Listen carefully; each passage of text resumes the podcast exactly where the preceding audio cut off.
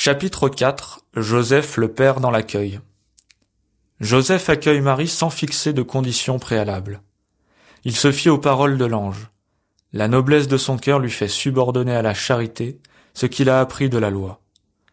Et aujourd'hui, en ce monde où la violence psychologique, verbale et physique envers la femme est patente, Joseph se présente comme une figure d'homme respectueux, délicat qui, sans même avoir l'information complète, opte pour la renommée, la dignité et la vie de Marie.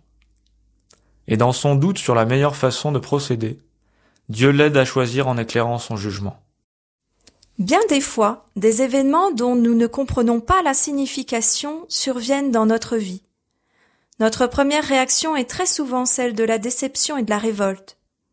Joseph laisse de côté ses raisonnements pour faire place à ce qui arrive, et aussi mystérieux que cela puisse paraître à ses yeux, il l'accueille, en assume la responsabilité et se réconcilie avec sa propre histoire.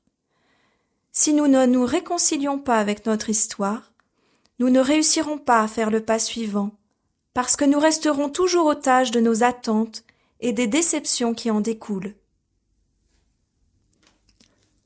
La vie spirituelle que Joseph nous montre n'est pas un chemin qui explique, mais un chemin qui accueille. C'est seulement à partir de cet accueil, de cette réconciliation, qu'on peut aussi entrevoir une histoire plus grande, un sens plus profond.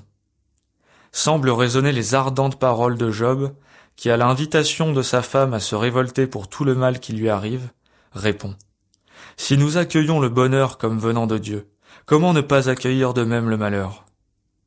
Joseph n'est pas un homme passivement résigné. Il est fortement et courageusement engagé. L'accueil est un moyen par lequel le don de force qui nous vient du Saint-Esprit se manifeste dans notre vie.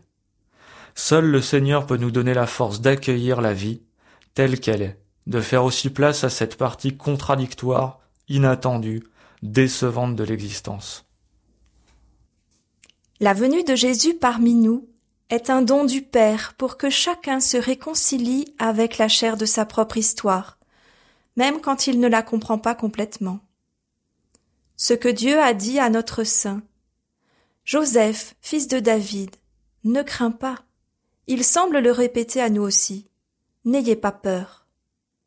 Il faut laisser de côté la colère et la déception, et faire place sans aucune résignation mondaine, mais avec une force pleine d'espérance, à ce que nous n'avons pas choisi et qui pourtant existe. Accueillir ainsi la vie nous introduit à un sens caché, la vie de chacun peut repartir miraculeusement si nous trouvons le courage de la vivre selon ce que nous indique l'Évangile.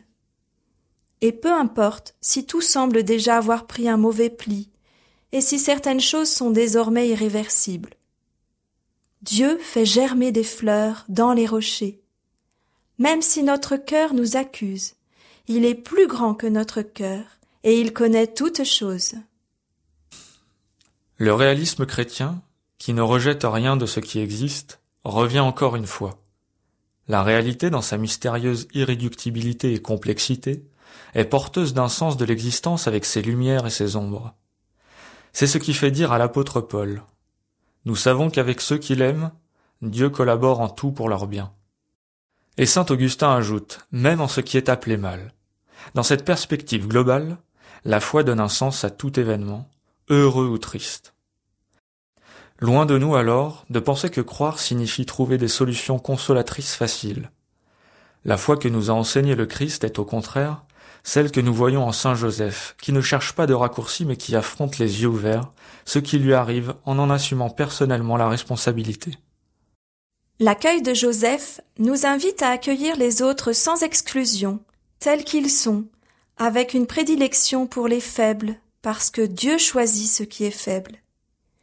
Il est père des orphelins, justicier des veuves, et il commande d'aimer l'étranger.